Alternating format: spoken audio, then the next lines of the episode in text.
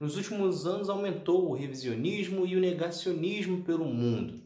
Neste episódio, vou mostrar a diferença dos dois e os motivos para o surgimento de cada um deles. É Pilatos lá na Bíblia quem nos diz, e também faleceu por ter pescoço o infeliz autor da guilhotina de Paris.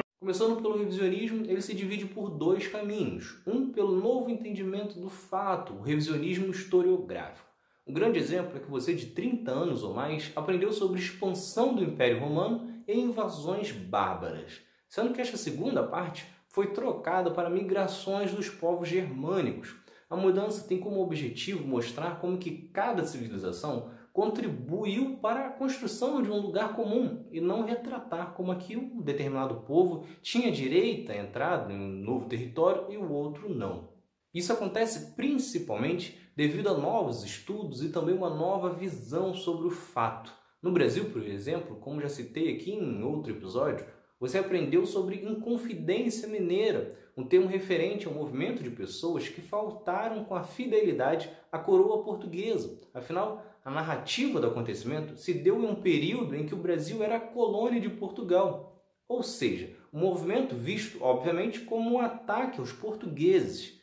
Já quando o Brasil vira república e expulsa a família imperial do país, não faz sentido entendê-los como traidores, passando a divulgar então como conjuração mineira, que significa a associação de indivíduos para um fim comum, uma aliança. Com isso, assume como um movimento brasileiro. Outro motivo para o revisionismo historiográfico vem através das lutas sociais, como o feminismo, o movimento LGBT e o movimento negro, que também geram uma nova interpretação devido a um novo entendimento da sociedade.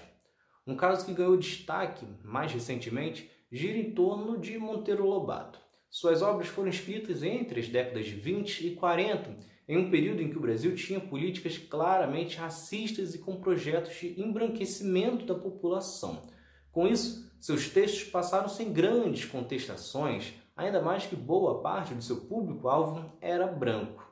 Hoje, embora o país ainda seja imensamente racista, como vocês observam nas manifestações, é inaceitável ler que tia Anastácia trepou que nenhuma macaca de carvão, entre muitas outras expressões, ou sendo sempre a única representada por sua cor, referida sempre como a negra isso ou a preta aquilo. Já o outro tipo de revisionismo é o revisionismo ideológico, para manipular dados e tentar culpabilizar o inimigo político ou valorizar um período em que um determinado grupo apoia.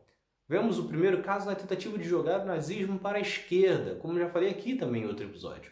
Algo que é consenso no mundo todo, que é visto sempre como de extrema direita, mas tentou ser jogado para o outro lado para criminalizar a esquerda. Já o segundo motivo é visto, por exemplo, na defesa da ditadura militar pelo governo atual ou até mesmo na monarquia.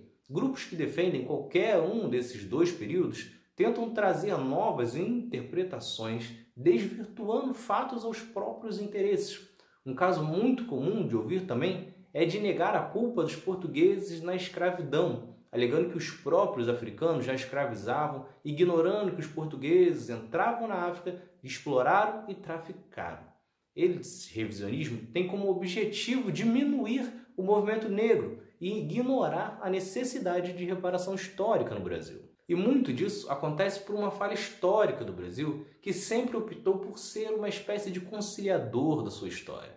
Absolutamente ninguém pagou pelos mais de três séculos da escravidão, assim como nenhum militar pagou pelos anos de tortura e repressão do período da ditadura militar, diferente do que aconteceu na Argentina, por exemplo.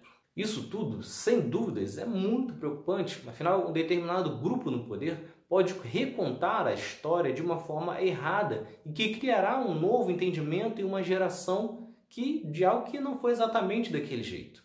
Só que o pior mesmo é o negacionismo, que também está em alta. Pessoas duvidando do aquecimento global, da vacina ou até mesmo afirmando que a Terra é plana. Existe até mesmo quem duvide do que houve o Holocausto na Alemanha. Muito disso aconteceu por causa de produções como guias politicamente incorretos ou alguns artigos que, mesmo sem nenhum estudo comprovação, conseguiram grandes compartilhamentos. E isso acontece muito pela necessidade de algumas pessoas se sentirem aceitas em determinados grupos ou atacarem outros, tentando tirar a credibilidade de cientistas, professores e outros estudiosos que podem não estar posicionados no mesmo campo ideológico que esse grupo. Sendo assim, é muito importante ter cuidado buscar sempre informações que tenham fontes, que tenham fatos comprovados sobre aquilo que foi dito.